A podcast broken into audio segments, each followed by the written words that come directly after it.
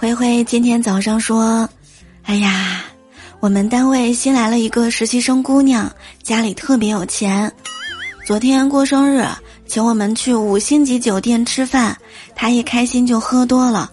吃完晚饭之后，我送她回家，走出酒店才发现外面下起了雨，我赶紧撑起雨伞，在伞下走了一段路。